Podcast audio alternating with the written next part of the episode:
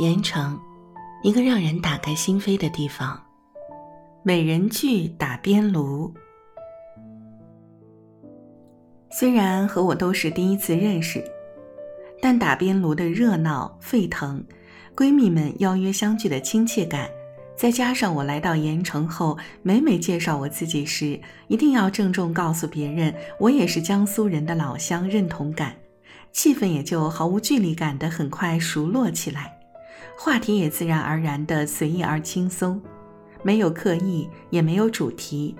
不管在大都市还是小城市的生活里，女人们周末如果能从繁忙的工作和琐碎的家务中抽出时间聚在一起，无论是喝咖啡、逛街，还是打边炉聚餐，话题自然是漫无边际的家长里短、市井烟火和高雅格调并行。我很喜欢这样的感觉。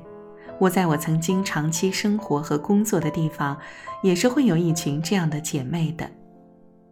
生活有的时候不易，工作也会有诸多不顺。做女人很难，做单身女人难，做有家庭的女人也很难。所以，有空姐妹们约了一起聚聚，吃一顿，喝一顿，逛一逛，把心里的顺或不顺跟好姐妹们倾诉，聊完交流一下。什么都没有解决，什么也不需要解决，或许就轻松了。回去一切如旧，生活照常。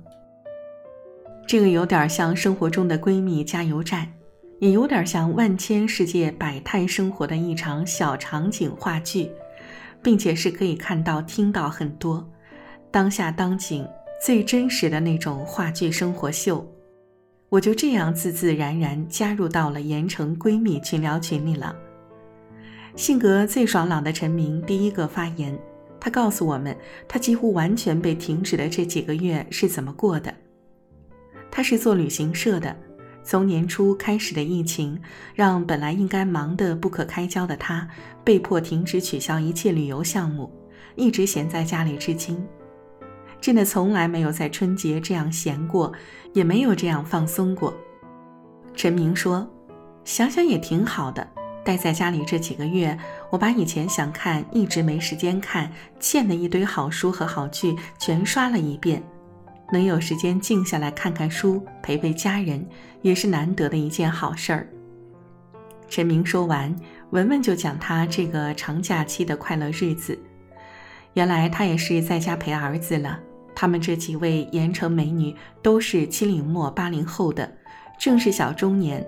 上有老下有小，也都是事业奋进的年纪，平时忙起来真的很少有时间能好好陪家人孩子。这一次长假就索性一次陪个够，把缺失的爱都补给家人吧。文文认真好玩的给我们讲他小儿子的趣事。文文的儿子十岁，小小少年竟然也情窦初开，平日里和同学们玩在一起。上下学同路，共同做作业，也就有了他喜欢的小女孩子和另外喜欢他的小女孩子。郎骑竹马，两小无猜久了，这样也就有了小烦恼。原来有一天，文文的儿子回来告诉他，他本来想把他得到的一个一直带在身上的新年礼物送给他喜欢的那个小女孩。结果，另外那个喜欢他的小女孩看到了，就抢先对文文的儿子说：“她喜欢他这个礼物，她想要让文文的儿子把这个礼物送给她，可不可以？”直爽勇敢的小女孩让小男孩为难了半天，终于，小男孩决定把礼物送给了这个喜欢他的小女孩。但小男孩送出礼物的同时，也很认真地告诉那个小女孩一句话：“他说，我可以送给你。”但我不喜欢你，因为你长得不是我喜欢的那种型。完了，得到礼物的小女孩伤心了，跑去找老师告状。老师想了想，也给僵住了，不知道应该怎么来破解这个小小少年的爱之难题，也不知道是应该表扬还是批评文文儿子这份过于直白的坦白了，就当趣事告诉了妈妈文文。